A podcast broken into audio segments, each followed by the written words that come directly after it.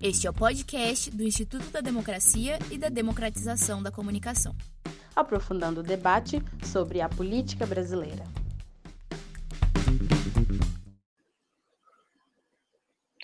Olá, boa tarde. Eu sou Leonardo Avritz e esse é o programa do INCT, do Instituto da Democracia e da Democratização da Comunicação. E é, hoje nós é, temos como tema do programa uma nova rodada da pesquisa A Cara da Democracia no Brasil. É, como os que nos acompanham sabem, essa é uma pesquisa que nós fazemos no INCT desde 2018. Tivemos uma rodada a cada um dos anos desde então e temos dados importantes para mostrar para vocês sobre como os brasileiros veem a democracia, como os brasileiros veem a democracia na pandemia. É, hoje eu tenho o prazer de ter comigo para discutir esses dados é, dois professores que fazem parte do nosso instituto, o professor Carlos Ranulfo Félix de Mello, ele é doutor pela Universidade Federal de Minas Gerais, professor do Departamento de Ciência Política é, da UFMG, é, especialista em partidos políticos, mudança de posição de partidos políticos, além de uma série de questões, entre as quais nós vamos ver hoje a nova direita brasileira. É, o professor Oswaldo Amaral, ele é diretor do CESOP, doutor pela Universidade de Campinas, e professor do Departamento de Ciência Política da UFMG. Eu vou bem-vindos todos os dois. É um prazer ter vocês conosco mais uma vez.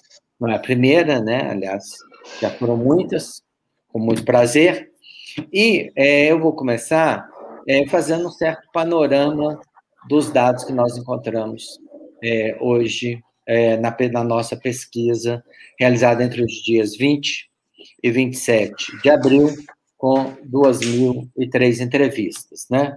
É, o brasileiro parece cada vez ser mais conservador, ou talvez mais de direita.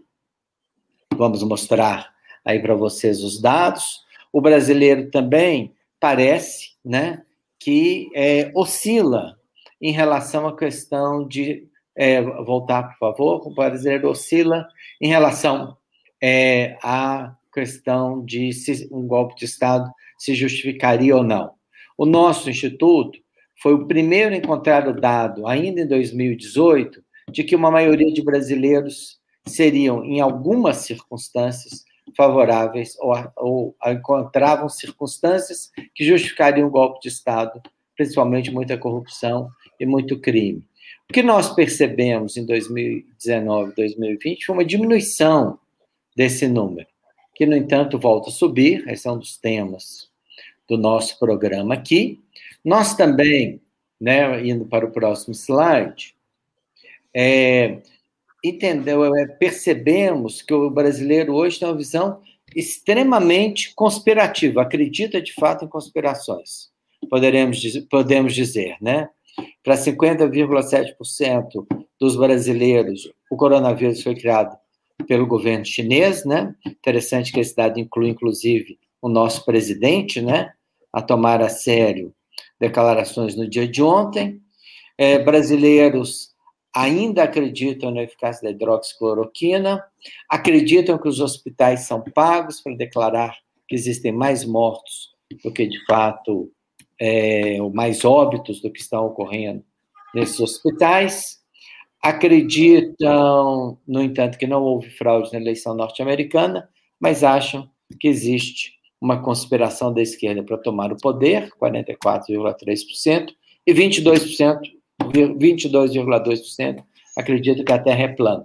Vamos dizer que essas não são opiniões normais numa democracia, né? Essas são opiniões que é, mostram que o próprio processo de formação da opinião pública no Brasil é passa por fortes distorções. Vamos discutir também essa questão, junto com a questão do aumento da influência da direita no Brasil. Vamos ainda ao próximo. É, no entanto, nós não temos uma fotografia completamente estável em relação ao governo Bolsonaro. Pelo contrário, né, uma das questões que a gente sabe que sempre influenciam as opiniões políticas do eleitor ou da opinião pública em geral é a questão econômica, né? E aqui vou ter a oportunidade de discutir isso com o professor Oswaldo Amaral, mais na frente no programa. 43,1%, 43,10% da população brasileira diz que sua situação econômica hoje piorou muito. Se nós somarmos isso com aqueles que dizem que piorou um pouco, nós temos 68,4%. Não é um dado desprezível, certamente vai influenciar a eleição do ano que vem, né? Então, para essas, para todas essas discussões, nós temos aqui os dois, eu vou começar com o professor Carlos Ranulfo Félix de Mello. Ranulfo, é, quase o dobro de brasileiros hoje, né, ou na última semana de abril, se declaravam de direita, em relação àqueles que se declaravam de direita em março de 2018. Como entender esse dado? Bom, boa, boa tarde para todos que nos ouvem. É, é, talvez seja um dos dados mais instigantes desse survey, quer dizer, dessa nossa sequência, e é claro que a gente vai precisar de um tempo para amadurecer. Eu queria primeiro mostrar é, é, o dado, como é, como é que está a curva, né?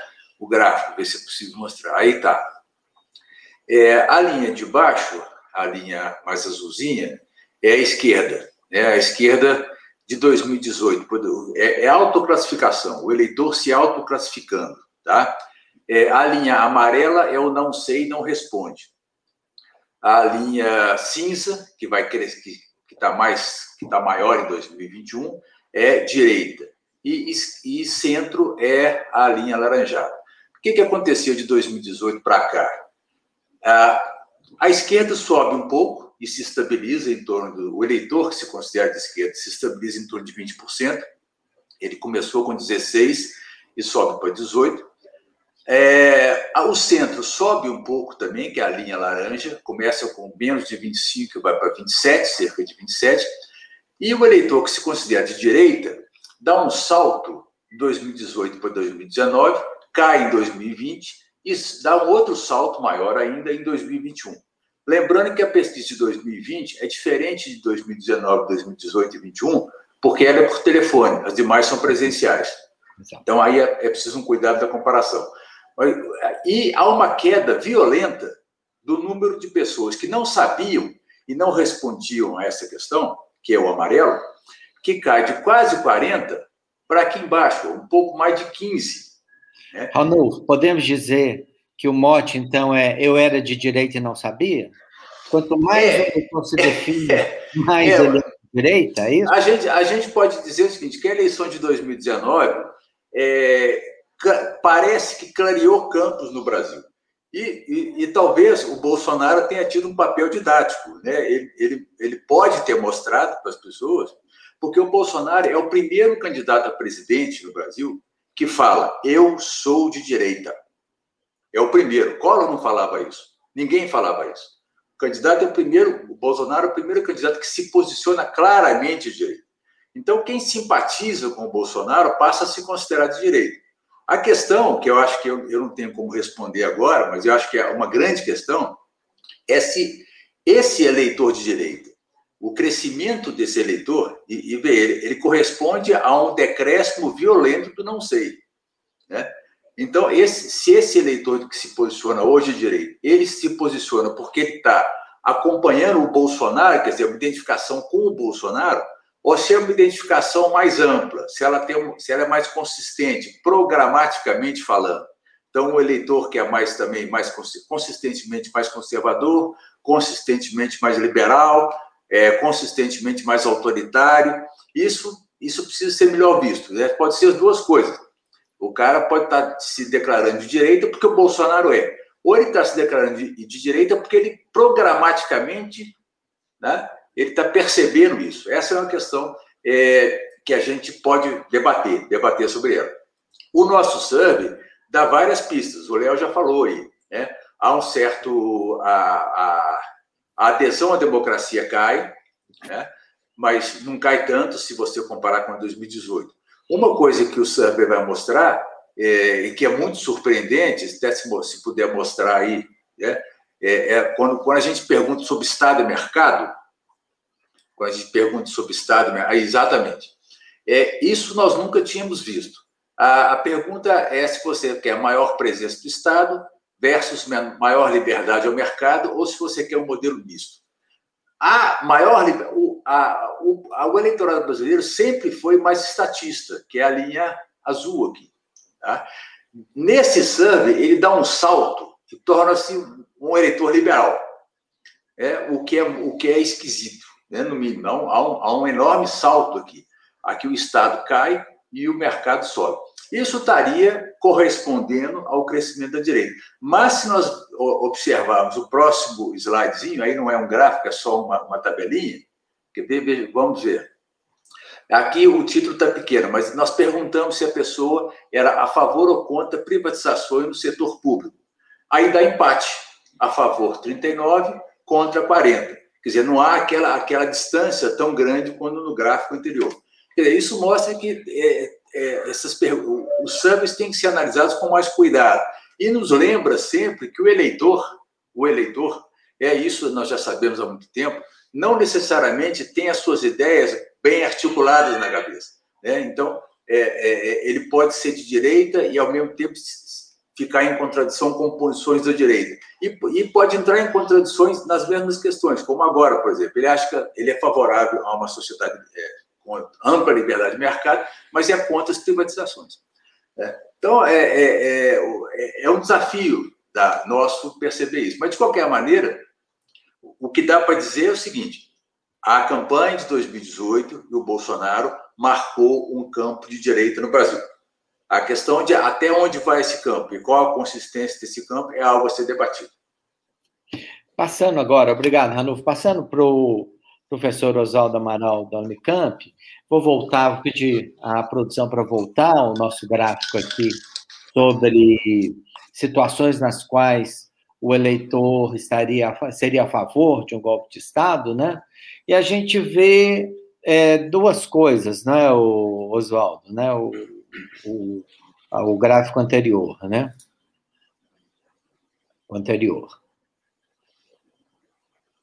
Isso. Vê duas coisas aqui, né, Oswaldo? Primeiro, o seguinte: o ano passado, de fato, foi um ano no qual, nos meses de abril, maio e junho, houve, um gran, houve uma grande discussão no Brasil sobre ruptura democrática, né? Inclusive, mais uma vez, da mesma maneira como o Ranulfo fala isso em relação a ser de direita, também a discussão sobre é, se um golpe de Estado, uma intervenção militar é alguma coisa importante, né? Vem, é, tem a iniciativa do próprio Jair Bolsonaro, não é? Ele faz, é, se não me engano, 13 manifestações seguidas no mês de março, abril e maio. Em todas elas ele fala em exército, intervenção militar na política, né? E naquela discussão, né, a gente pode dizer que aquela discussão o Bolsonaro perdeu, né? Perdeu no sentido de que, seja no Congresso Nacional, através do seu então presidente, o Rodrigo Maia, seja no STF, né, através de diversos ministros, mas especialmente o, o decano, naquele momento, o ministro Celso Mello, né, existem reações, e ao que parece, a opinião pública, né, o nosso dado era da primeira semana de junho de 2020, a opinião pública, né, na verdade, falava: não, não existem circunstâncias que justificam um golpe de Estado. Como pensar a mudança nessa questão hoje? Como, pensar, como analisar como brasileiro vê a democracia? Boa tarde, Oswaldo. Boa tarde, Leonardo. Boa tarde, Ranulfo. Prazer estar aqui. Obrigado pelo, pelo convite. Bom, o que a gente tem, observando os dados das nossas rodadas de pesquisas, né, desde de 2008, 2018, então, a gente tem uh, uma, um nível de apoio uh, que nos coloca, digamos, na segunda metade entre os países latino-americanos, né, o Brasil é assim desde a redemocratização, né, o Brasil nunca teve um, uma adesão né, os brasileiros nunca tiveram um nível de adesão à democracia, né, do ponto de vista normativo, como seus vizinhos Uruguai e Argentina, né, por exemplo, uh, foi relativamente baixo. O que a gente percebe é que em 19 e em 20 há uma subida, Né? É, isso tem está muito ligado ao ciclo eleitoral também. Né? A ideia de, da eleição acontece em 18, então em 2019 você tem é, uma expectativa de, de melhora, de mudança, e a gente volta a ter essa queda em 2021. Então nós estamos aí com uh, um apoio, um nível de adesão à democracia em torno de 55% da população, segundo os nossos dados. O que é é muito, em alguma medida, preocupante, né, é que aquela tendência que a gente verificou em 2019, 2020, de queda no apoio a golpes militares, que eu acho que estava muito vinculado a essa questão conjuntural que você colocou, Léo, ela, ela voltou, ela voltou a subir. Então, especialmente com relação à corrupção e à criminalidade, a gente tem hoje uma, uma divisão, né? 50% dos brasileiros, ou, é, e 45, 45, 50, uh, são a favor da, da, da, realização de golpes militares na eventualidade da gente ter muito crime e muita corrupção. Eu acho que nos últimos meses houve uma sensação, e uma sensação especialmente uh, alimentada né, é, por setores uh, que são aí mais próximos ao bolsonarismo, ao presidente Bolsonaro, de que estaríamos voltando a uma situação de impunidade, né? Eu acho que tudo que aconteceu, uh, os desdobramentos do, do, final da Operação Lava Jato, uh, os julgamentos no STF envolvendo o presidente, o ex-presidente Lula, eu acho que uh, serviram aí como um pouco pano de fundo para uma ativação por parte de um setor do eleitorado uh, com relação a isso. Se a gente faz um recorte, por exemplo, uh, em que a gente pega as pessoas que dizem gostar muito do Bolsonaro, né, que são pessoas uh, que atribuíram uma nota aí de 8 a 10, né, que, que dá cerca de um quarto da população dos eleitores, né, 24%, a gente tem 57% desses, desses, uh, dessas pessoas que gostam muito do Bolsonaro disseram que o golpe seria justificado no caso de crime. E quase 70% disseram que seria justificado no caso da corrupção.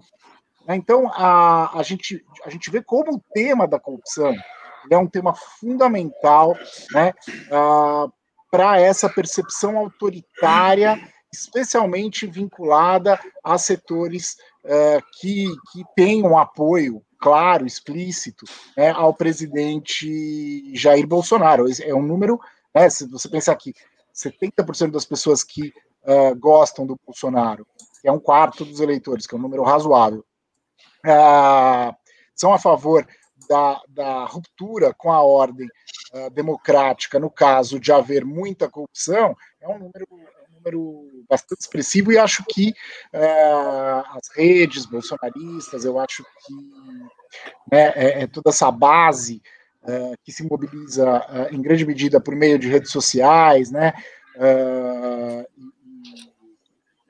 e, e, veículos de comunicação aí mais, mais conservadores, eles, eles, eles utilizam muito dessa questão da corrupção né, e da necessidade de uma limpeza, de uma faxina, que não tem, que, e que não é nenhuma novidade na história do autoritarismo brasileiro. Né? Se a gente pegar o período 46-64, isso estava lá muito presente também. Né? É, então eu acho que vai um pouco, vai um pouco nessa linha é, de tentar ativar né, essa base a partir dessa, desse binômio aí, corrupção, criminalidade e a necessidade de sanear o, o Estado brasileiro, a República Brasileira, por meio de uma saída autoritária. Tá. Obrigado, Oswaldo. É, nós temos uma segunda questão que apareceu muito forte na nossa pesquisa, que é a questão da conspiração, né? Ou seja, o brasileiro acredita em conspirações. Aliás, não é só o brasileiro, né? Hoje, por acaso, né, saiu uma importante revista internacional um artigo, um dos principais autores do trabalho populismo é, no mundo, né, o chileno Cristóbal Kautwasser, e o título do artigo é Os populistas acreditam em conspirações. Né? E a base do artigo é um conjunto de perguntas também que eles fizeram na Turquia, né? onde aparece né, a ideia de uma série de conspirações. O artigo está revista importante, a Party Politics, né? Então, se a gente olhar os nossos dados, né, eu pedi a produção para mostrar mais uma vez os nossos dados sobre conspiração, que, que a gente tem aqui, né? E aí a gente já fez um primeiro cruzamento sobre conspiração. E, não, o anterior. É, a gente tem aqui é, um conjunto de questões que colocam muito como está sendo formada no Brasil a opinião pública, né? Ou seja, né? Quais são os meios, né? A gente, a gente não tem o dado aqui, mas os nossos survey perguntou então, mais de 60% dos brasileiros não confiam na Rede Globo, mais de 40% não confiam na Rede Record. E é interessante que mais brasileiros hoje confiam na Rede Record do que na Rede Globo, né? A confiança na Rede Globo está em torno de 6%, né? Os brasileiros, na verdade, cada vez mais se informam pelas redes sociais, e aí a ordem é Facebook, Instagram, Instagram é, WhatsApp, e, é, e YouTube, né? Então, nós temos aqui um, vamos dizer, um panorama preocupante, que eu gostaria de colocar essa discussão, que é, nós temos uma privatização através de redes sociais, né? Da forma como os brasileiros é, formam opinião, da maneira como os brasileiros formam opinião, e provavelmente isso que está aqui hoje, que a gente já detectou, vai ser o que vai estar em 2022. Verdade que ainda não sabemos exatamente a configuração do programa eleitoral gratuito, mas ele já, já teve baixo impacto em 2018, né? Não sabemos se isso vai continuar ou não, mas é muito provável que continue, né? Ou seja, as formas de desconfiança na televisão estão aí e não sei se tem algum motivo para isso não se reproduzir no programa eleitoral gratuito, né? O que, que a gente pode pensar sobre o brasileiro hoje, conspiração? Vou pedir Ranulfo para falar sobre isso. O que, que a gente pode pensar sobre brasileiro e conspiração? E o que, que a gente pode pensar em termos de formação, de informação na eleição de 2022?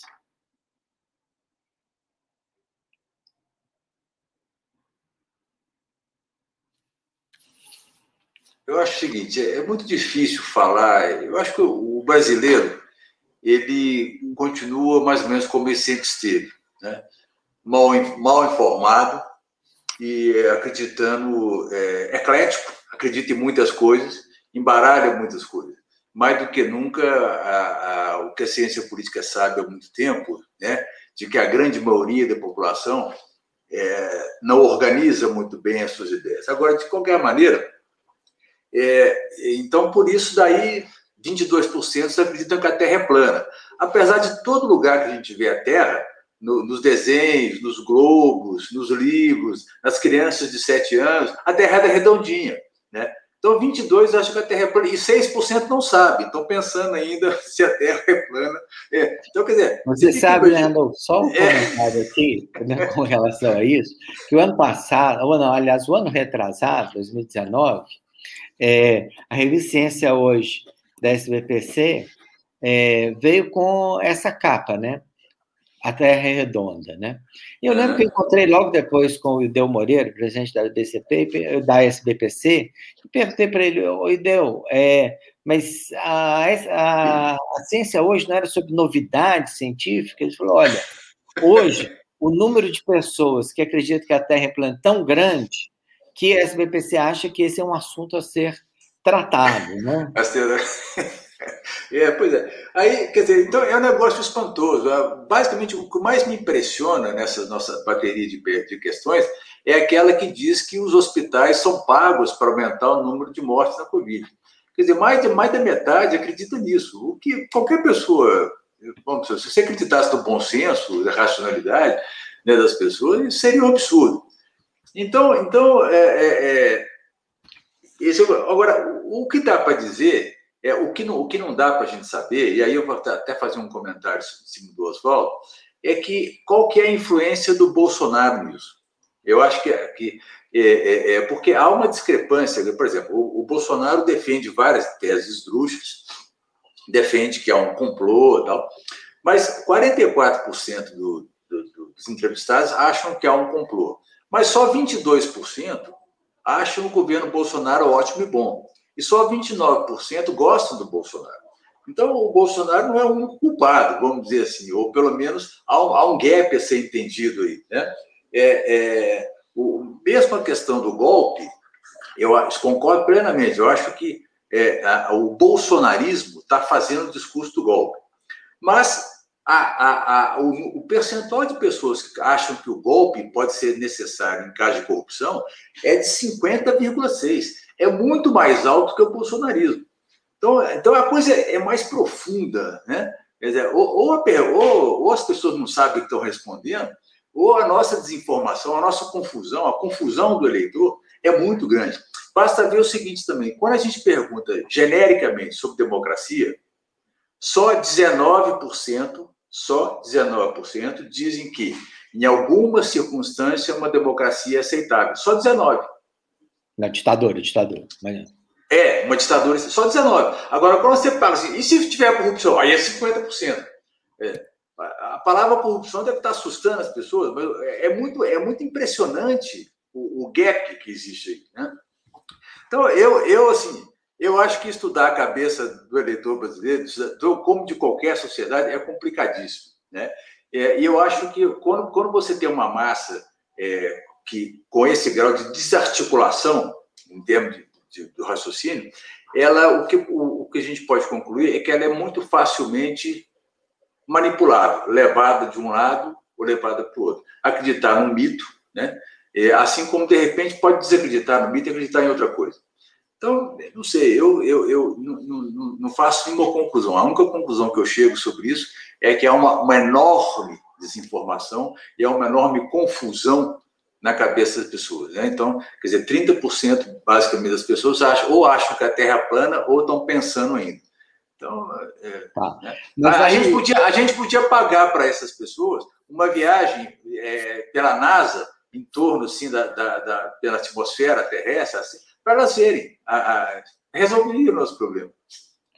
É, mas aí eu tenho uma pergunta, tanto para você quanto para o Oswaldo, que é o seguinte: é, essa pergunta tem muito a ver com a maneira como a comunicação pública é, se reestruturou no Brasil. Quando a gente olha os bolsonaristas, né, a gente tem esse dado da pesquisa já, né, os bolsonaristas eles acreditam mais do que o conjunto do, ou seja, quem votou no Bolsonaro acredita mais do que o conjunto do, sim, sim. do restante do eleitorado, um que é, o, que o governo chinês produziu o vírus, claro, claro. os hospitais são pagos é, para declararem mortes e que a hidroxicloroquina não funcionou. Onde, na verdade, fica igual o bolsonarismo e o resto do eleitorado. Na Terra é plana, que vamos dizer, não é um tema que o bolsonarismo divulga muito nas suas redes sociais, né? Então, é, tem um problema de comunicação. Né? A gente está entrando na eleição de 2022 com forte problema de comunicação. Né? Então, como pensar isso? Vou passar para o Oswaldo. Oswaldo, o que, que você acha que está colocado em termos de comunicação para a eleição de 2022? Certo. Bom, eu, eu acho é, isso é muito importante, porque, por exemplo, se você pegar a questão dos hospitais ou a questão do governo chinês ter criado o vírus, isso não é um tema de dia a dia dos grandes meios de comunicação. Mas isso está chegando para as pessoas diariamente pelo WhatsApp, pelo Telegram uh, e por outras redes. Então as pessoas estão recebendo isso. Né? Estão recebendo de pessoas que geralmente elas acreditam, elas confiam, né? Uh, então, uh, acho que há um, um, gap. Quando você coloca a questão de, da ciência hoje ter falado sobre a Terra plana, é porque é isso. Né? Uh, isso não é um tema do, dos, dos, dos, grandes meios de comunicação.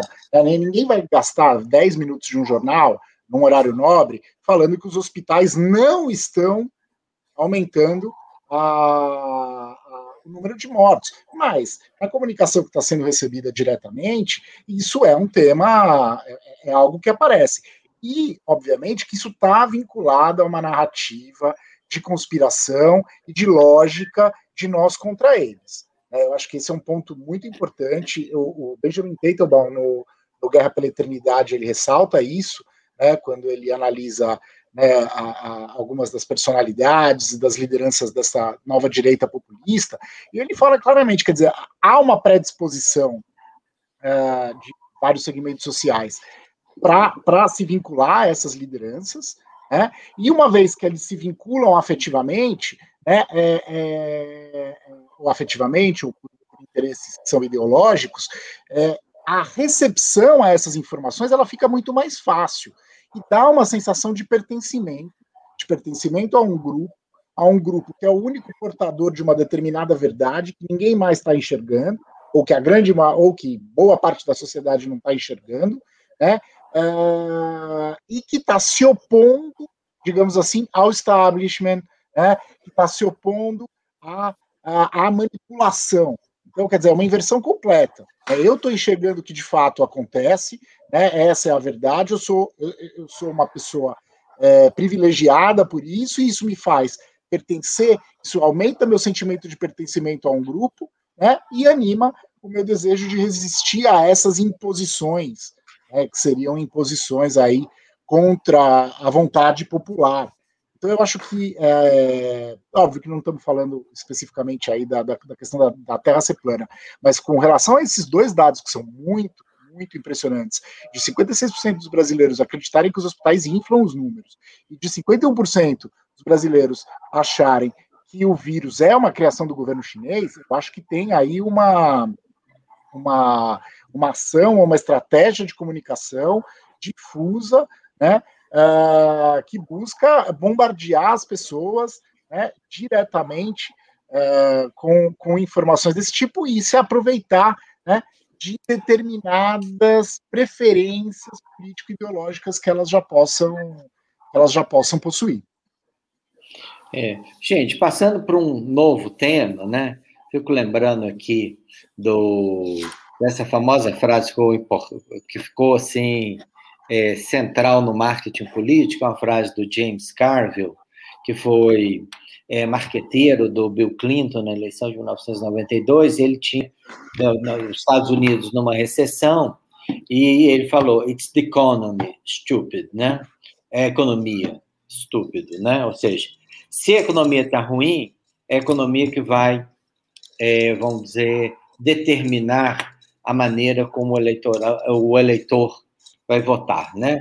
E aqui a gente tem, vou pedir a produção para mostrar, né, o dado sobre economia, e o dado sobre economia é muito relevante, né? Primeiro é o seguinte, esse dado sobre economia é importante é, perceber que ele é, é, ele está junto com o dado sobre o desempenho do, do presidente Jair Bolsonaro na, na pandemia. Né? 67% dos brasileiros acham que o desempenho do, do presidente na pandemia é muito ruim, né?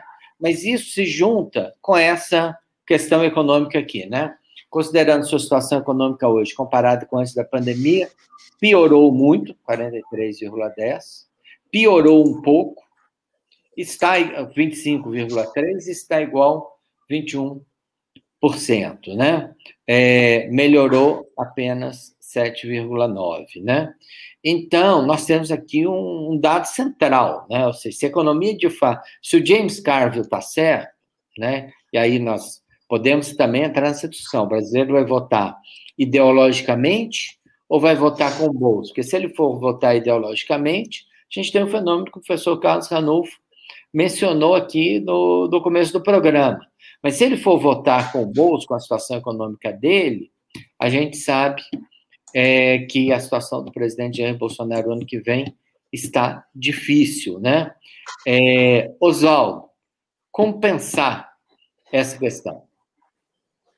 É, eu acho que, bom, é inegável a polarização, ela existe, e, obviamente, dependendo dos candidatos que forem ao segundo turno, ela pode ter um peso maior ou menor, né, pensando, eventualmente, no segundo turno entre o PT e o Bolsonaro novamente, mas a gente sabe que ela atinge aí de 35% a 40% da população. 60% da população, de fato, né, não tem essa vinculação tão, tão forte, né, e aí a questão econômica ela é, ela é fundamental.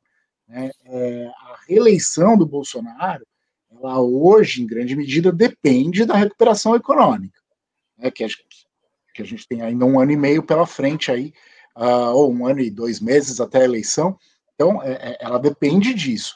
Né? E é uma. Falando um pouco sobre esses dados que a gente apresenta, que são dados muito dramáticos sobre a realidade sobre a realidade brasileira, né? Quer dizer, 43% dos brasileiros disseram que a sua condição eh, econômica piorou muito. Mas se a gente pega entre aqueles que ganham até um salário mínimo, que compõem mais ou menos 20% do eleitorado, eles, eh, esse número salta para 60%. Né? É, e essas pessoas, de fato, não estão muito preocupadas se a Terra é plana, se a Terra é redonda. Né? Quer dizer, a, a questão da, da, da, sobrevivência, da subsistência, ela vai ter um peso, ela vai ter um peso muito grande. Né? Então, a, acho que é um dado que coloca o governo sob, sob muita, muita pressão. E, até o momento, sem grandes perspectivas de reversão. Né? É, o auxílio tem... emergencial, Oswaldo? Isso, o auxílio emergencial. Ou não? É, o auxílio emergencial, pelo menos na, na, na análise que eu fiz, olhando o, o, gosto pelo Bolsonaro, né? As pessoas que declararam gostar mais dele, ela não, não, não exerceu nenhum, nenhum efeito maior.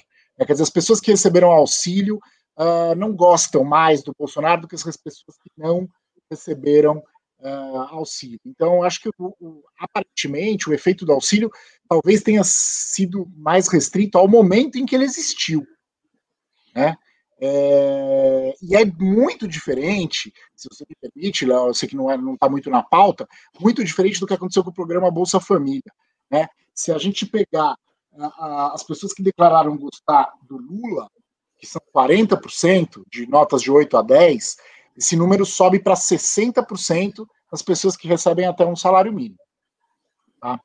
Então, é, ali há uma recompensa ainda maior, né, um, um, voto retrospectivo, um recall muito maior do que aparentemente o que aconteceu com, com o auxílio, auxílio emergencial. Então, é, o cenário, sob esse ponto de vista, não é favorável a, ao governo Bolsonaro. Ranulfo, como é que você vê essa questão, pensando aí também que 30% das pessoas responderam que perderam emprego durante a pandemia, né? O auxílio emergencial não parece é, fazer diferença em relação a isso, apesar de que, mesmo porque também existem políticas de auxílio em diversos níveis de governo, né? O governo do Estado de São Paulo, é, estabeleceu uma política, agora algumas prefeituras, a de São Paulo, de Belo Horizonte, entre outras também, introduziram auxílio, então vai ser difícil o auxílio ter uma marca única do governo federal ou do próprio Bolsonaro, né? na verdade, o próprio ano passado já não era exatamente assim, porque o, o Congresso tinha atuado em relação ao valor, né? Então, compensar esse equilíbrio aí ideologicamente uma direita crescendo, é, nas questões que parecem ser as decisivas, Bolsonaro com problemas na pandemia e na economia. É, o, o, eu, eu acho que a, a sorte do Bolsonaro está não só, exatamente, acho que não, não é só o problema da economia, né? é o problema também da pandemia. Eu acho que, inclusive, o desfecho da CPI, a CPI está sendo dramática para o Bolsonaro. Né? É, à medida que vai se desenhando essa tese do, da imunidade de rebanho, é, agora essa declaração do vice-governador do Amazonas dizendo que propositalmente se testou essa tese no Amazonas, quer dizer, você começa a, a juntar os elementos para um crime, né? para acusar o Bolsonaro de um crime mesmo. E aí o negócio vai ficar feio. Né? Se, se, se, se você chega a um negócio como esse, não vai ser só economia. Então, é, é, eu acho que não é à toa que a nossa pesquisa capta, é, me parece, o Oswaldo pode me corrigir, que é, a nossa pesquisa, a nossa pesquisa, nós perguntamos sobre eleições de 2022 e da Lula 40%, é, é, pergunta espontânea, é, é, estimulada. Os outros institutos parecem que estão fazendo espontânea. Então, nós, a nossa da Lula, 40%, Bolsonaro, 21%. É uma diferença brutal e que né, ela pode estar refletindo já essa, isso que é a causa do desespero do Bolsonaro. Para a gente entender o desespero do Bolsonaro, a gente tem que, quer dizer, é, é, é, para o Bolsonaro, toda a política, né? A, a, a pandemia arruinou o governo dele, arruinou porque está levando a condição de vida das pessoas a piorar. Só que ele, ele, ele não entendeu como fazer as coisas. Né? Ele achou que você. Ele não entendeu que se ele combatesse efica, eficazmente a economia, a, a pandemia, a economia não piorava tanto. Ele trocou os pés pelas mãos, não combateu, é, quer dizer, solapou o combate à pandemia, e com isso a economia piorou substantivamente. Eu acho que hoje as condições do, do Bolsonaro de competir para 2022 estão se estão piorando rapidamente. É, o, o, o, país não tem rumo na economia, o Paulo Guedes é um mero enfeite. Né? Eu acho que, aliás, o posto Ipiranga devia é, entrar com uma solicitação para que o, não, se, não se vincule mais posto Ipiranga a Guedes, porque está é, é, é, uma propaganda negativa o posto Ipiranga. Né? O Guedes é, não sabe nada. O Ipiranga tem solução para algumas coisas. Né? Algumas coisas. O Guedes, o Guedes não, não, tem para nada. nada. O Guedes não tem para nada. Embora ele tente falar de, de, de Covid, tente falar, ele não tem solução para nada. Então é, é, uma propaganda negativa o posto Ipiranga. Então, é, eu acho que a, a, a, é, quer dizer, é, é, a mistura dessas duas coisas. Né? Eu, agora, é claro, por que, que o Bolsonaro resiste? Porque é, não é à toa que essa direita cresceu no Brasil. Tem, tem um componente ideológico nessa, nessa resistência. Tem, no empresariado também e tal. Né? Tem um componente ideológico. Só isso é capaz de explicar esses, ainda, na nossa pesquisa, 22% de ótimo e bom no Bolsonaro. Né? Embora, é, é, se você desagregar o dado de avaliação, o péssimo está crescendo muito. O, naquele ruim e péssimo, o péssimo está crescendo muito o que é perigoso para o Bolsonaro. Mas há uma resistência impressionante. Né? Cerca de 20, 20 e poucos por cento é, é, é, um núcleo duro desse, desse. Agora, esse núcleo, eu acho que ele, inclusive, aí é, é muita bola de cristal, ele pode começar a sofrer fraturas. E eu, hoje, acho possível o Bolsonaro estar fora do segundo turno. Eu acho possível isso, a depender da capacidade de uma terceira via de articular um nome é, com, que ganhe o respaldo do mercado e que consiga, então, é, fazer uma, uma boa campanha. Eu acho plausível isso, que o Bolsonaro fique, inclusive, fora. E aí muda tudo. Aí muda tudo. Mas isso é muita especulação por enquanto, mas é uma possibilidade que começa a aparecer no horizonte. Bom, gente, é, acho que demos um bom primeiro passo na análise desses dados. Nas próximas semanas, nós estaremos aqui de volta discutindo outros resultados do nosso survey. Diminuiu a confiança no STF, no Poder Judiciário, aumenta um pouco a confiança no sistema político, nos partidos e no Congresso Nacional, ainda que a maior parte dos brasileiros não confie. Temos dados importantes sobre a pandemia. Voltaremos para discutir tudo isso. Oswaldo e Carlos Sanolfo, muito obrigado aí pela presença no nosso programa. Obrigado pelo convite, Léo. Abraço, Carlos. Falou, um abraço para todos. Obrigado. Obrigado.